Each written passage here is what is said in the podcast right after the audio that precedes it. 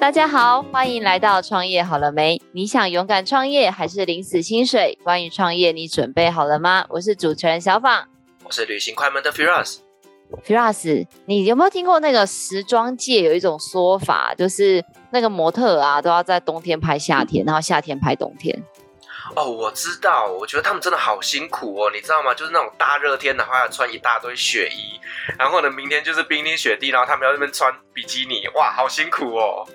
我跟我觉得你声音听起来很兴奋哎，没有觉得他们穿比基尼很辛苦？呃，就是对我们来讲很兴奋，但对他们来讲很辛苦。我想说，哎，雨季怎么听不出来你有一丝的心疼这样子？没办法，我是消费者，我当然要觉得很兴奋啊。也是，你一定以为我今天要介绍你那个超模比基尼模特儿，对不对？我想说，我们今天是要来聊模特儿公关公司吗？我其实要介绍你那个泳装辣妹，没没有啦。不要让我失望哦。我要跟你说，我们今天介绍的来宾他也很特别。我们刚刚在前面在聊天的时候，他就说他现在已经在准备明年九月的工作。哎，哇塞，这就是提前部署哎。对啊，我们现在你知道圣诞节还没过，他就有的心已经飞到中秋节。我满脑子现在都在想圣诞节交换礼物要买些什么东西，你现在跟我讲中秋节，是不是？我们来听听今天的来宾，他为什么到底为什么要在那个大家交换礼物的时候跑去看嫦娥要吃什么月饼？我们来欢迎我们包装设计协会的荣誉理事长黄国洲黄老师，欢迎老师。Hello，大家好，我是黄国洲。台湾包装设计协会理荣誉理事长，老师，你为什么现在就在想要吃什么月饼？会不会太早？嗯，一般来讲的话，其实做包装设计通常，呃，我们都会提早大概半年以上嘛。因为你要想，他如果从开始设计，然后到找题材，题材完了以后再跟客户讨论，那讨论完以后再来确定样式。那还要包含盒型，那核型之后还要画面，那画面之后呢，还要再画插图啊什么的。其实前置作业到真的要开始设计，其实前置作业都已经过了一个多月，一个多大概一个半月。那所以说再来，他可能到了我们这边全部做完，然后全部打样完，他客户可能要去跑一些经经销商。那经销商看他可能有一些客户也开始下定，那下定他准备料，那其实算一算时间还是很充足的，所以说我们通通常啦，通常我们在做做做商品包装的话，通常我们冬天都在，等于是说夏天都在做冬天的嘛，冬天都在做夏天的嘛，都是一样啊，包含说。哦，像有时候我们要做那个像哦那个什么一些拌面之类的，哦，那拌面很多都是可能像火锅类的，都冬天吃嘛，可是我们就夏天就要开始做，这样会很没 feel 啊？就是你知道，老师，就是我要在炎炎夏日来模拟说，哇，这个酸菜白肉锅好美味，这有点冲突。嗯，没办法，因为我们都是一定要往前嘛。那包含说摄影的部分，刚刚讲到嘛，等于是说做包装它的一个敏感度啦，而且我们要预测说啊，明年大概可能会流行些什么东西，所以说我们要看很多国外的资料，包含说每年那个 Pantone 的那个色号，都会想说，哎，明年的一个流行色是什么，然后再来就是造型哦，明年流行什么造型，那我们就要开始收集说各国其他国家的国外的。哦，他们可能会开始预测说，哦，那明年是什么东西？哦，那我们可能那个颜色就尽量的要朝流行色来做嘛。所以，我们跟流行时尚其实还是有连到一点边呐。对啊，我觉得这是很重要哎。Firas，你还记得我们访过那个白噪音的创办人嘛？他不是说他们的帽子也都是要跟老师一样提早一年，然后他说啊，万一你预测错误，你就会被门市小姐杀掉，因为人家可能是以流行什么石英粉，结果你订了一个荧光黄。我觉得设计很像一场赌注，你知道吗？就是赌对了你就会大赚，赌输了你就是惨赔，好辛苦。嗯，没办法，因为这种这整体包装，如果说哦好了，我们说如果台湾市场因为比较小嘛。哦，所以说它的量可能不会那么大。那如果说你说大陆市场，它一次下定都是十几万份起跳。哦，那你要想嘛，十几万份起跳，那可能各个区哦，华中、华东、华南、华北，那整个区域起来，其实它的量就是几百万盒。那你几百万盒的话，你如果前置作业没有做得很清楚，分得很清楚的话，它其实也会比较麻烦一点，因为一下定没有回头的路了。所以包装在在整个行业里面，它其实会考虑到的东西会相对很多啦。哦，包含时节的问题、颜色的问题、流行色的问题，还有图案的问题。哦，啊，包含说可能有一些环保材质哦，可能像现在很多都是要求要环保材质的。哦，那我们就要开始去研究哪一些材质可以用，哪些材质不能用。是，所以其实包装真的是一个很大很大的学问诶。那刚刚呢，老师你有提到，就是您是在包装设计协会里面担任荣誉理事长嘛？那我比较好奇的就是呢，那这个在呃包装设计协会它本身是在做一些什么事情呢？其实包装设计协会在整个行业里面，它就是跟包装比较有相关联的，包含印刷也都包含在里面嘛。那我们主要的工作，其实第一个就是教育训练嘛。哦，因为我们有很多的业界的老朋友，他们其实都在学校里面都有兼课，那所以说是培育一些呃新的包装设计人才，呃也是比较重要。那再来就是跟政府讨论一些事项，哦，因为有时候政府要制定一些环保法规啦，还有一些他可能一些法规的界定，然后他可能需要咨询的，那包装设计协会他可能就有这个任务。那再来就是跟国外做连结嘛，哦，因为我们本身有一个亚洲包装设计协会，哦，包含日本，然后韩国、泰国，呃，还有上海跟我们台湾。那像前上个月吧，我们才刚在线上开了亚洲包装设计大会，这个大会也是主要的。也是透过呃这个大会来了解呃其他各国的一个新的一个包装趋势。那我在这次也得到了呃最佳贡献奖，亚洲的最佳贡献奖。哦，这个其实在各国都会挑选一位出来嘛。哦，就是对包装设计行业比较这几年比较有贡献的，还是说在亚洲整个亚洲区域里面哦，对包装比较有有一些不一样的方式去教育也好哦，还是去推广也好。那包装协会的应该说整个组织来讲的话啦，哦，我们的会员也南瓜北中南都有。呃，包装设计体系里面算是比较专业的哦，专业的一个机构。老师，我就是很好奇，因为刚刚听你讲了这么多，就是我呃相信很多听众可能会觉得是说，想到包装这两个字，就是把东西变得漂漂亮亮的，变得美美的。但是像你刚刚一开始讲，你看我们要策划半年后的事，呃，会有很多会影响到它的因素，像是交期呀，像是跟客户的沟通啊。然后刚刚又讲到说，天哪，你们还要跟政府沟通的法规这件事情，就觉得说哇，原来包装并不是只是漂亮就好了。老师，你在这一个行业，我认识你就好多年了，你做这行一定更多年。那在这个包装的这个领域上面，到底有什么样是一个核心的价值？可能是一般人比较不知道的。呃，其实包装因为我做了大概二三二三十年吧，因为早期早期台湾包装它其实就是反正就是有一张纸，还是有个盒子把它包起来就好了。可是，在整个的消费习惯。哦，跟整个的行业属性，到最后哦，可能它是算所谓的流通商品哦，因为我们包装其实还分所谓的流通商品嘛，工业包装跟商业包装嘛。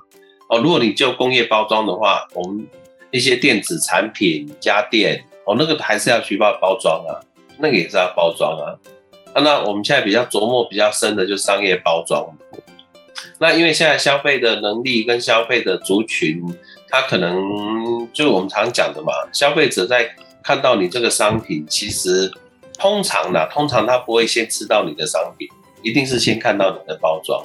那你在这个包装里面哦，你在一个整个这么多哦这么多包装里面，你怎么去吸引消费者？我让他觉得说，哎，他拿到这个商品，他觉得是值得那个那个价格的。哦，因为我们常常都都在想嘛，常常在说，哎，日本的包装为什么那么漂亮？哦，包的那么好，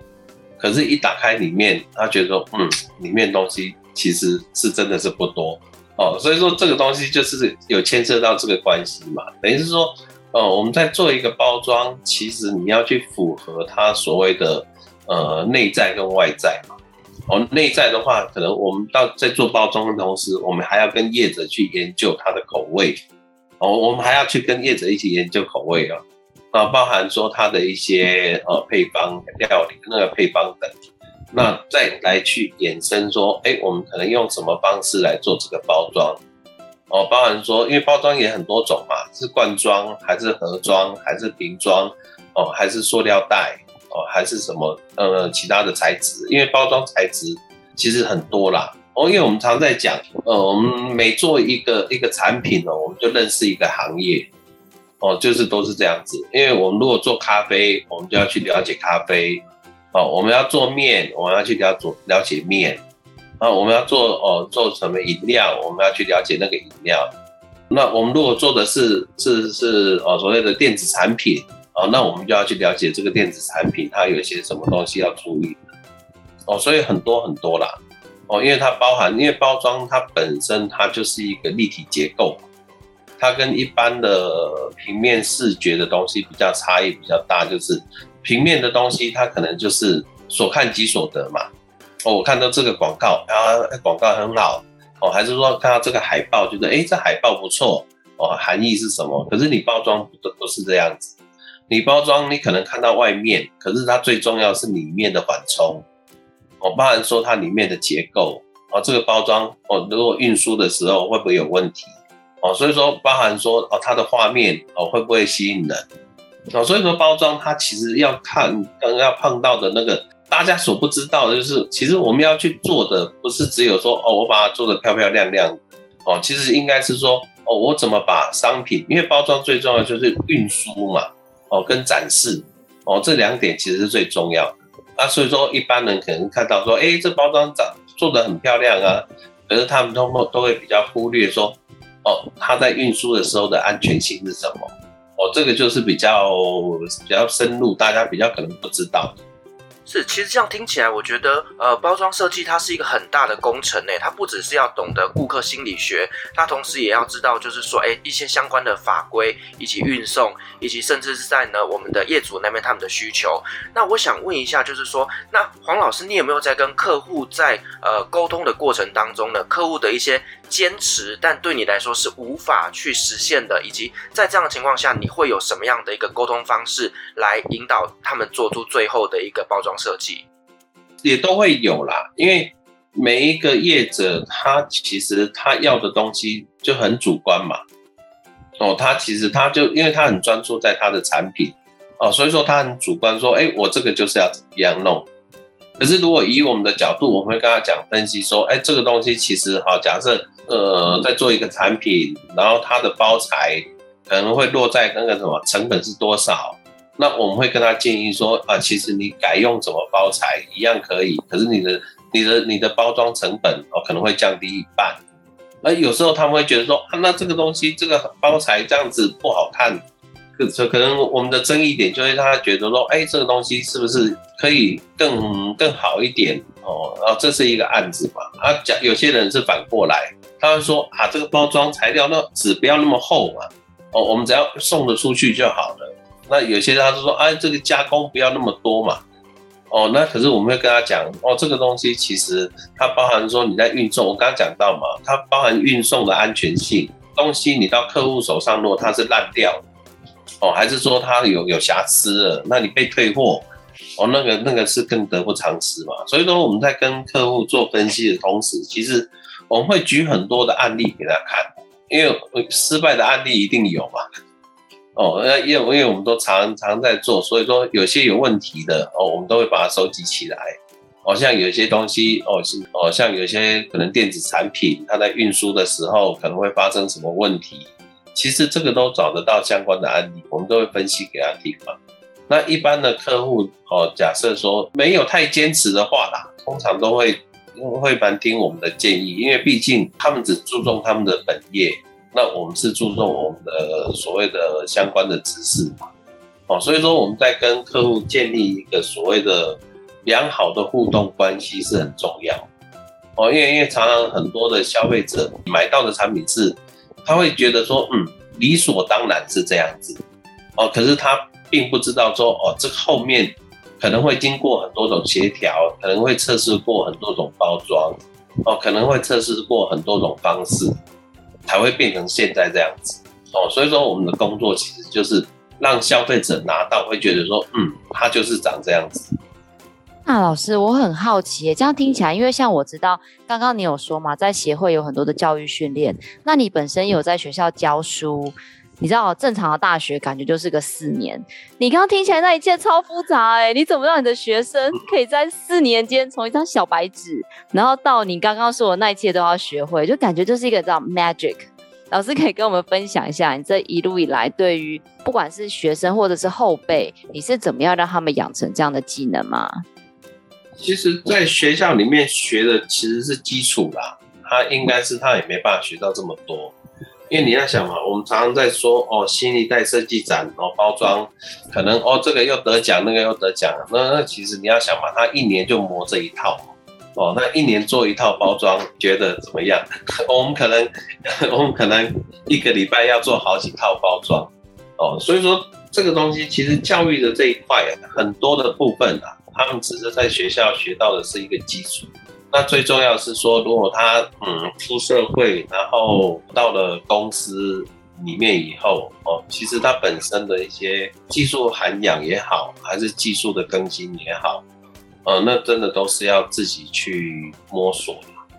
哦，像我们有时候我们在研究一些包装哦，还是说我们在研究一些可能刀模盒型哦，我们还是要去请教很多专业的人。哦，所以说在这个部分的话，学校的部分很多啦，很多其实它只是一个基础的开始而已。那再来就是可能在外面的历练，包装真的牵涉很广，包含说刚刚有提到嘛，哦，包含它要有包装色彩心理学，哦，工艺学，哦，结构学，然后包含它的展示的效果，哦，我们都要去了解。包含说它层架要怎么放，它堆叠要怎么放，包含说它的东西承重是多少，哦，这个其实都要去了解。所以说这个也不是说学校能教就好，哦，这个真的是要很深入。所以说包装设计的门槛它其实还蛮高的。所以我们常说嘛，其实台湾的就业市场永远都缺包装设计人才嘛。你只要你只要去学包装设计，其实你不不用怕失业哦，因为因为包装设计人才真的是各国都很缺乏。Piras，如果再一波疫情，我们就去投靠黄老师。我现在听起来真的觉得我应该大学的时候就应该要来学包装设计，不容易啊，因为真的包装设计，你要去养成一个包装设计人才的话。真的是不容易，因为现在各国其实对这一块都很注重啊。那不然的话，其实我们台湾也是啊，因为常常有什么技能检定啊，还有一些一些比赛啊，它其实对包装也是也是很着重在这一块，因为它是一个专业的养成要很久。就是您刚刚说你在包装设计已经这么多年，您是一开始就专注在做包装的吗？啊，不是啊，我刚开始是因为我们在二十几岁、二十刚毕业的时候啊，几个年轻人，我们最刚开始是做品牌设计哦，我们是台湾第不能说第一批啦，应该是前几批做专业的品牌设计的人的公司哦，我们那时候做了蛮多很大的案子。国宝集团嘛，国宝人寿嘛，还有一些做了一些银行的嘛。那时候台湾刚开放民间银行，哦，那时候是呃品牌设计最需要的时候，哦，所以说那时候刚开始做，我们是做品牌的，那是后来不小心才做到包装，哦，后来是在怎么样？那时候是在另外一家公司外销电子产品的，本来是做一般设计。啊，老板说啊，怎么办？这东西没有包装，怎么办？啊，就想办法嘛。因为因为早期那个结构的人才比较少，然后我们就想办法做嘛。啊，做做做做到后来，就后来就纯粹做包装。因为品牌的东西它还是有市场嘛，可是包装的挑战更大嘛。哦，所以说后来就转行了，也不是转行了，反正我们都还是有做啦。我们不能说转行，到时候人家不找我做品牌的。老师，那你是一开始就是小设计就出来开公司吗？还是你是什么因缘际会创立自己的设计公司？我们没有，最早最早我们是跟几个朋友合伙吧，合伙开品品牌设计公司嘛。那我们那时候最早就是把日本最有名的设计牌设计师找到台湾来演讲嘛，因为年轻人嘛不怕。反正那时候我们公司还有留学日本回来的，哦，所以说我们那时候的资讯都是日本那边第一手资料。那后来就是公司有也有去接大陆的一些案子嘛，哦，包含大陆现在比较大的前五百大应该都还还在。我们那时候还设计过核电厂的 CI，大型游乐场的 CI 都有做。那后来是因为他们整个移到大陆去，那我还是留在台湾嘛。那所以说我们就就到一家电子，那时候电电子行业比较兴盛嘛，然后就是他们也需要一些包装设计的人才嘛。哦，因为要外销嘛，啊，所以说就去里面。那那时候的想法也很简单啊，反正我去各个公司历练，历练出来以后，再来自己自己创业嘛。因为至少你知道各个行业的属性跟理念嘛，哦，所以说就是包含食品业、啊、食品界啦，然后电子都待过嘛。不过我一个公司最少都要待五年以上，所以所以我我换工作其实从毕业到现在其实换不到四个工作，真的是那种优质好员工哎、老板看到之后履历就觉得嗯，这个人可以，这个人可以。嗯，所以我一家公司至少都待六年，最少都要六年以上。因为你要学忠诚度很高。不是，因为你要学到东西，你没有待那么久，你根本怎么讲？你学到的东西，还是说你做的东西，它的那个成分就很低呀、啊。哦，因为你要去摸熟所有的，就像电子行业也好了。哦，你要从它的原料，然后从它的缓冲，刚刚讲的，甚至于说，哦，他们有一些个很这几百种型号，你要总几百种型号，你要去共用一个包装，那个才是恐怖啊！那有几百种产品，你要共用一个包装，那要怎么做？那一定是要在里面埋，应该里面钻研很久才会出现。对啊，因为早期台湾其实对这一块很很节省啊，因 为因为那个成本的问题嘛，因为台湾都是代工嘛，那个利润都很低嘛，所以说这个也造就说啊，你要在怎么做这么多的商品里面，你要去采用所谓的有一个包装哦，它可以共用到很多种型号的产品，哦，这个都真的需要花很多很多时间去研究。是老师，我这边有一个问题哦，就是我曾经也有做过产品开发。那其实我们那时候请厂商、请设计师来帮我们做一些包装的报价，然后我就发现说，哎，每个设计师报的价格落差其实还蛮大的。那老师，我想请教一下，就是这样子一个落差到底是差在哪里呢？嗯，落差很大哦。其实因为报价这种东西，其实就是包含看个人嘛。哦，你说哦，他刚毕业一年的，跟他毕业十年的。他工作两年的，跟工作二十年，整个的设计概念也好，他的所谓的注意事项也好，他一定是会比较资深嘛。然后他的报价一定是相对比较高嘛。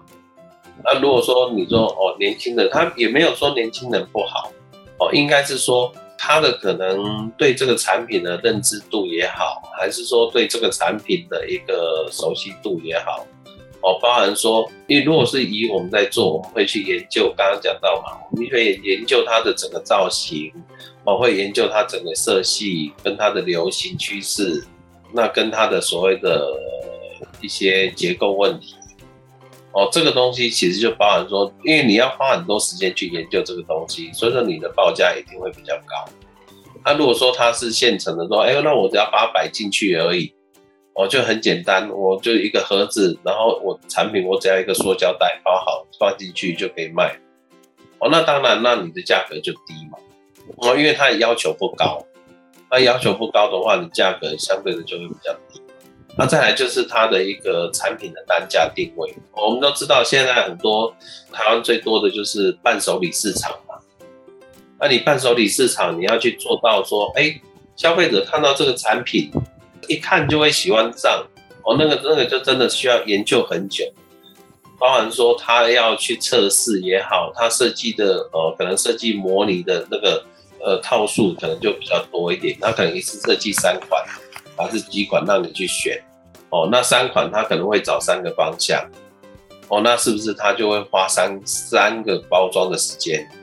那势必它的报价一定会比较高嘛。那再来就是材质的运用哦，所以说你说高跟低怎么去区隔？那其实就是取决于说哦，我这个客户他到底有哪些需求？有时候他可能真的不需要到那么高的东西哦，因为他东西。很简单嘛，而且他的那个什么，他所谓的包装的包材也不需要到那么多哦。那那所以说它的单价相对的会比较低一点，那是正常。那有时候他会觉得说，哎，我这东西我单价本来就卖的贵哦，所以说他通常它的一个成本就会比较高嘛。哦，一般我们的包装成本哦都抓在百分之十五左右嘛，哦不含设计费，包装成本。哦，所以说我们要去控制那个成本，哦、当然帮他帮客户控制到越低，然后效果越好。哦，那那那那其实对业者来讲，哦，它也是一个，也对他们来讲也是比较好的一个现象。哦，所以说这个高低其实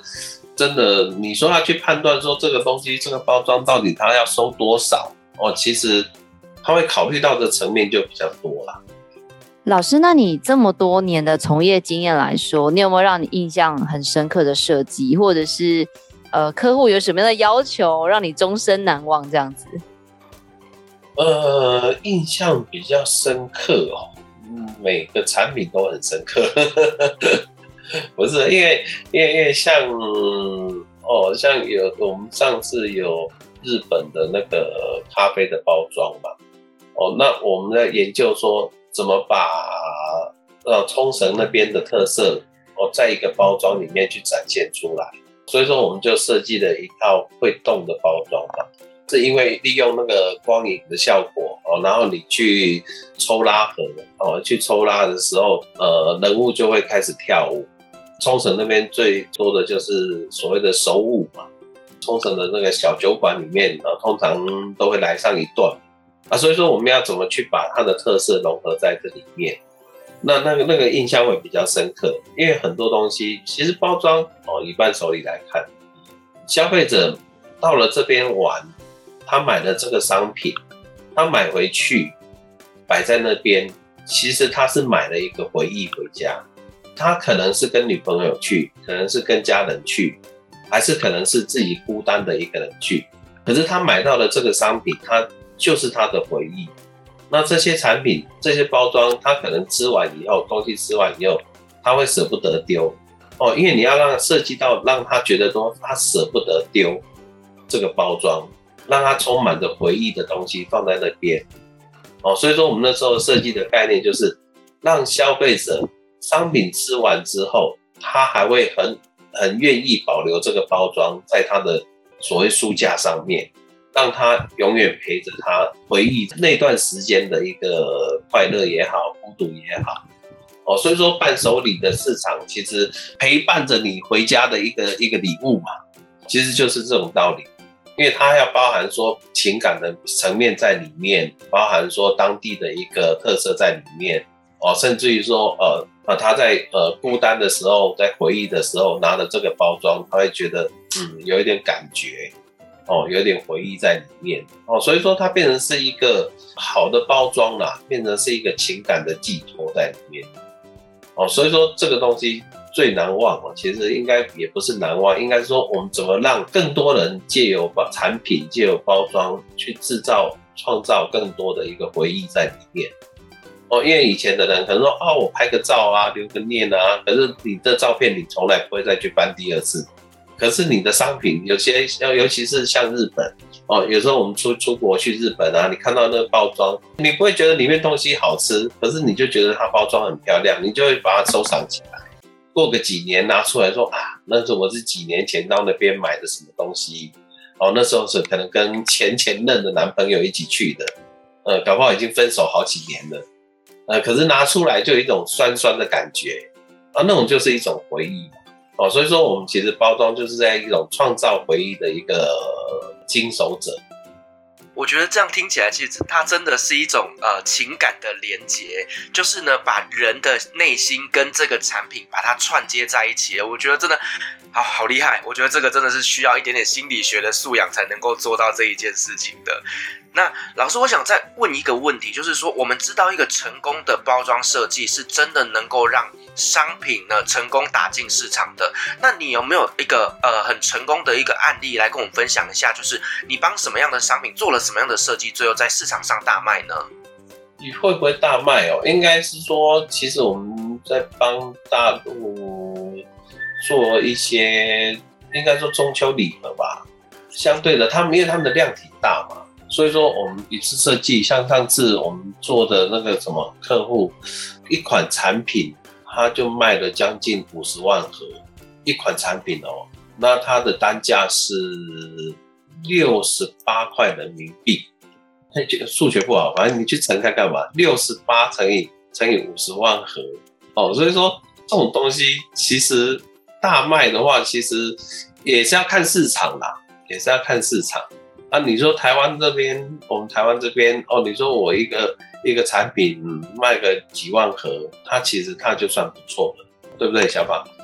我觉得如果我每个月都可以卖个几万盒，我就现在不用这么辛苦了。我就会跟老师说：“老师，我跟你讲，我又要做一个新产品喽。”可以的，可以的，你可以的。哦，所以说这个东西其实它的量体啊，还是要取决于市场。所以说，我们一直台湾的一个伴手礼市场跟呃所谓的消费市场，有发展我们自己的一套所谓的模式啦。因为因为因为每个地方的模式都不一样哦。像台湾的话，我们你会看到说很多很有特色的，而且那量都不大，这个就是我们自己的模式哦。它不会以量取胜，可是它会以质取胜哦。所以说，我们可能东西就是小小的、少少的哦，可是它可以买多。量体就不大一样嘛。你像那种大陆那种礼盒，它一一卖就是那种几千万人民币的那种的，一款就可以跑跑几千万了。在台湾来讲，那不可思议嘛，那根本不可能嘛。哎、老师，那我有一个问题很想要请教你，哎，就是像我知道你在台湾跟上海都有公司，那就你个人的观点，你觉得这两个地方的市场跟像我知道现在还是有些年轻人想要去中国。就是疫情过了之后，我觉得应该这个需求还是会存在的。就是你对于台湾跟中国的一些就业或市场的观察，你有什么样的建议给我们这样子的一些年轻人？嗯，因为台湾的就业市场它相对的会比较在所谓的竞争力上面来讲啊，也不是说竞争力，应该是说相对的工作压力。因为台湾的话还是会比较。比较和缓一点，也比较没没有那么大的工作压力在哦。可是你在上海的话，你要想，他们的人口基数，光一个上海的人口就将近台湾的人口哦。所以说你你要可以想可想而知嘛，他要一个年轻人，他可能面对的可能一个设计师，他可能面对的，如果以同样的比例的话，他可能要面对一百万个，那台湾可能面对的是一千个哦，那个量体就差很多。所以说要去那边，其实没没有什么行不行，可是你要去培养，第一个你就是要培养你的所谓的实力嘛。你到那边就是要厮杀，就是要去跟他们去竞争嘛。那那你你凭什么去竞争？你用什么能力去竞争？哦，你在台湾可能我们这样做，大家所谓的压迫感跟竞争性可能就相对的不会那么激烈。可是你在大陆，在上海，尤其是在上海那种大城市，你眼睛一睁开，你就是想说什么时候你的工作会被取代掉的，因为它是很残酷的啊，竞争太多人了，很多人他就是往大大都市去挤，他要挤到那个位置，你可想而知，他要厮杀掉多少人，哦，才能去挤到那个位置。而且我们台湾那边要到那边去工作，其实也不容易啦，因为他们其实整个的设计行业，尤其是那种第一线城市，要多少国际人才，什么都有啊。所以说我们要在那边去竞争，其实你一定要有至少有自己的基本的，不是基本而已，要能力之上才有办法在那边立足，不然的话很快很快就淘汰掉了，因为它竞争性真的是非常非常非常强。是老师，那我想再请教一下，那关于在中国大陆那边跟台湾呐，在设计产业上面来讲呢，他们有没有风格上面的差异呢？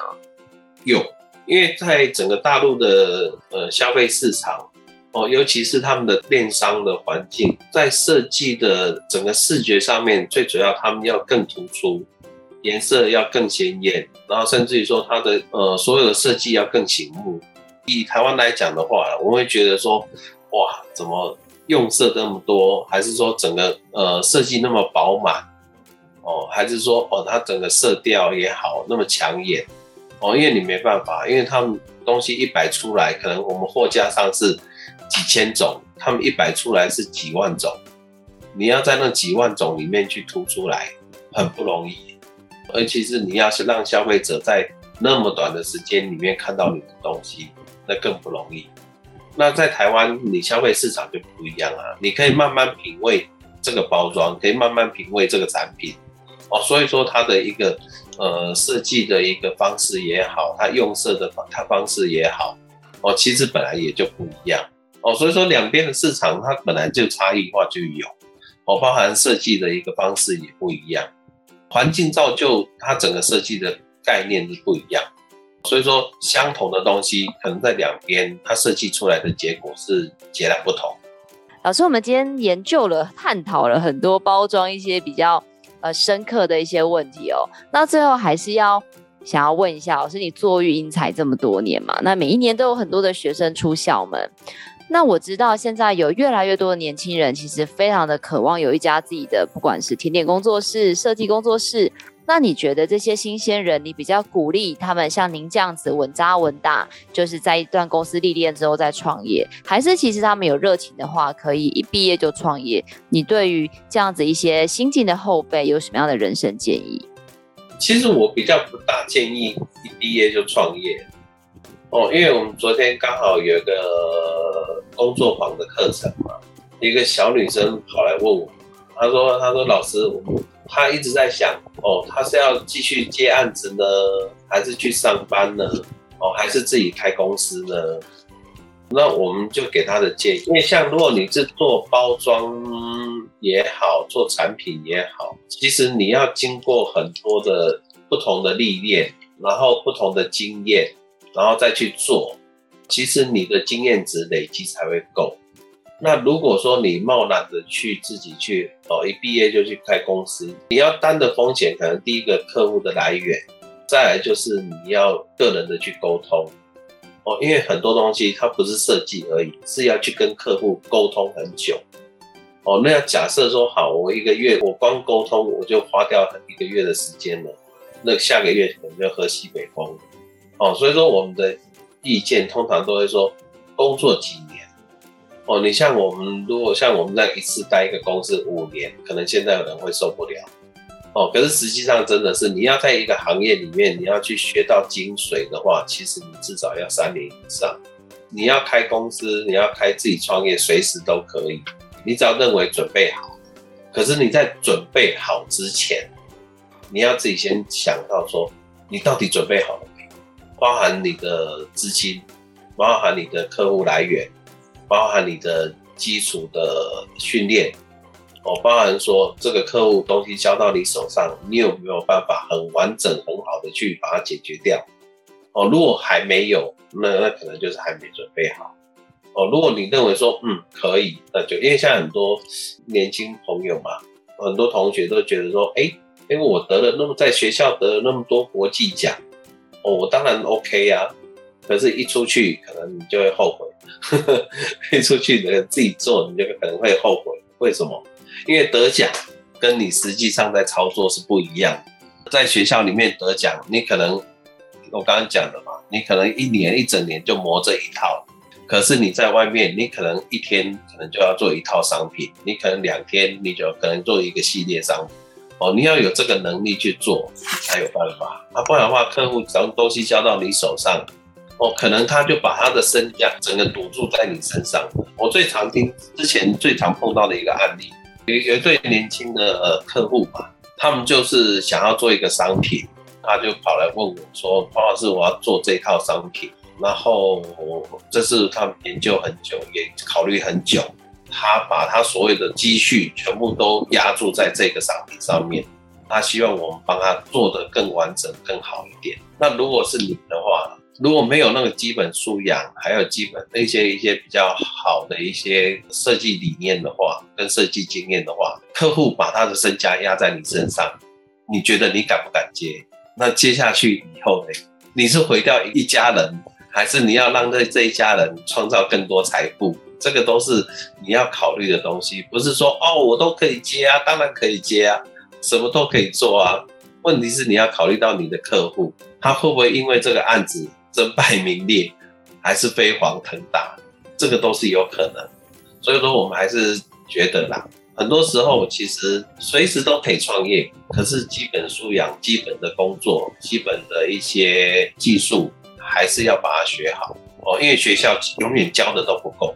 因为你要想嘛，一个一个学期换算下来，你包装课程换算成天数也不到不到一个礼拜，那你能学到什么？就是这样子。哇，Firas，我真的觉得老师有没有发现，就是跟其他来宾有一种不一样的那种老师的任重而道远的期许？我觉得真的是不容易，真的是有教育者的一个风范。我是不容易，因为因为我们常碰到嘛。很多人他他好不容易积累了哦，可能二十万、三十万，他就压在一个商品上面。如果这商品卖得好就好，如果说东西设计出来卖不好，他可能存了十年的钱就不见了。这个东西这个就是这样，很现实啊。因为不是说你东西砸钱下去就可以卖哦，因为你要帮他考虑到的东西太多太多哦，因为他不像说一般可能说，哎，他本身就有一点财力的。他可以说这样子说，哎，没关系啊，你就做嘛。可能很多像尤其台湾现在很多二代出来，他可能会找到一些他想要做的理想。可是如果他不小心找错了，还是说不小心做偏掉了，你要想嘛，他的积蓄可能就在一瞬间化为乌有，那个是很恐怖的。其实不是不是想象中啊，我做一个海报啊，那没什么，做个海报而已，那个那个完全不一样。那包装成本虽然只是占了它一小部分，可是卖不卖其实就是在这个点。如果它真的东西很好，可是问题你包装就真的把它做得很烂了，那你怎么办？那东西那个原罪就不是他的问题啊，就是设计的问题啊。你设计把人家做烂了，那怎么办呢？因为没办法，这个东西其实很现实啊。所以说包装设计养成不容易的原因就是这样。哦，你的东西不管是好是坏，哦，可是你把它特色做出来，Firas，所以我真的觉得，如果啊以后我有一个小孩，他想要学设计，我觉得他会先去请他跟黄老师聊聊，确认他真的很喜欢这件事情，然后我觉得他就可以很开心的去做一个快乐的设计师。是，我觉得今天老师给我们的建议哦，其实呢，针对很多未来想要学习设计的人都给了很大很大的建议跟帮忙。好哦，非常感谢黄老师今天从他怎么样入行设计，然后到设计这几年来的一些市场的一些分析、一些看法，还有需要的技能，同时也提醒了，比如说你要想要留在台湾，或者想要去中国，各式各样不同的一个工作机会，你应该要怎么样去把握，怎么样经营自己的职涯。希望在今天这一集当中，也可以让大家对于包装设计这个行业有更加深入的一个认识。如果大家呢想要找我们的黄老师做设计，或者是想要看我们黄老师的作品，我们也都会把相关的资讯留在下方的资讯栏。如果你喜欢我们的节目，也别忘了给我们五星好评加分享哦。创业好了没？我们下次见喽，拜拜，拜拜。